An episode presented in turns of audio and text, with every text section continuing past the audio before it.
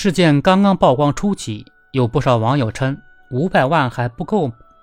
五百万还不够他买一辆车，支持张继科追究造谣者的责任。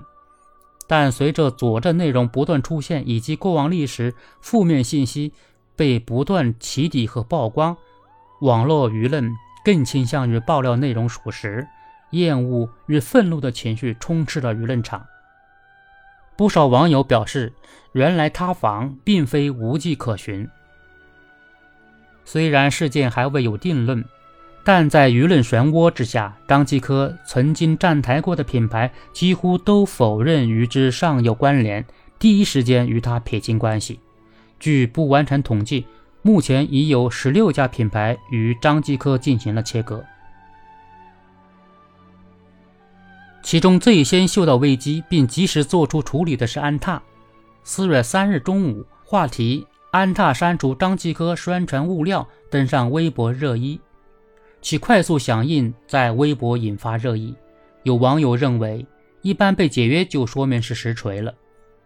也有网友表示，安踏这波可以，是时候支持安踏了。快速的回应无疑让安踏在负面舆论声中建立了正面的品牌形象。还有网友调侃安踏是好公司，双休直到周一才发公告。微博话题“安踏双休”阅读量达到一点一亿次。明星代言一直都是品牌吃穿的捷径，但近年来接连踩雷的明星艺人，却让唯流量论的商业代言充满了危机。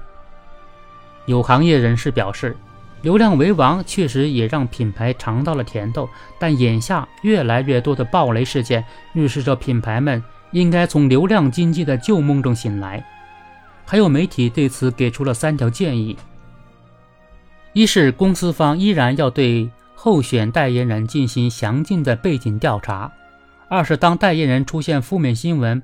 被代言的公司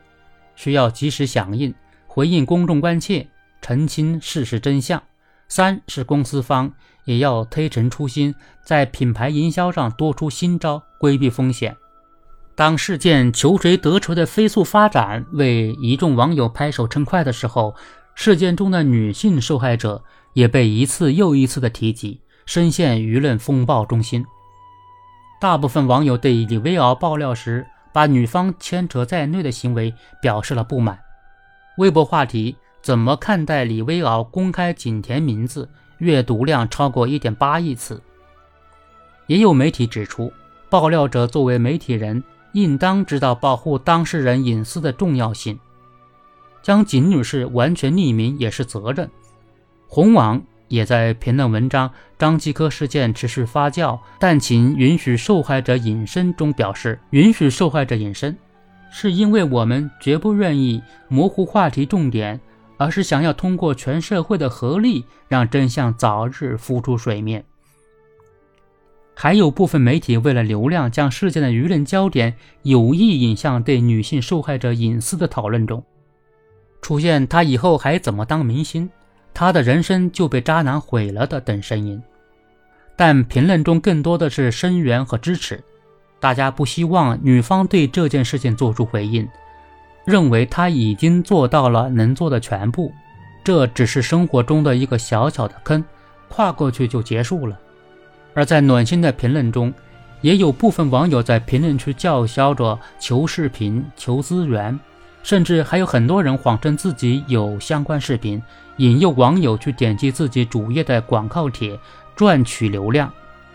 但是在相关讨论区，更多网友在提醒不要传播相关视频，呼吁大家不要去搜索、不要看，无意看到了要请举报。有律师对此行为进行解读。如果相关视频确实存在，传播视频造成较大影响，传播者或者涉嫌传播淫秽物品罪，或者是侮辱罪。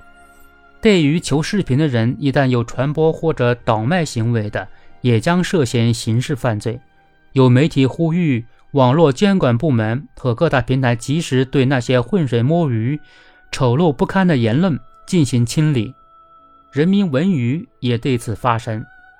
在这件事情上，女性不该成为话题焦点，更不该成为被评论、被审判的对象。他们没有做错任何事，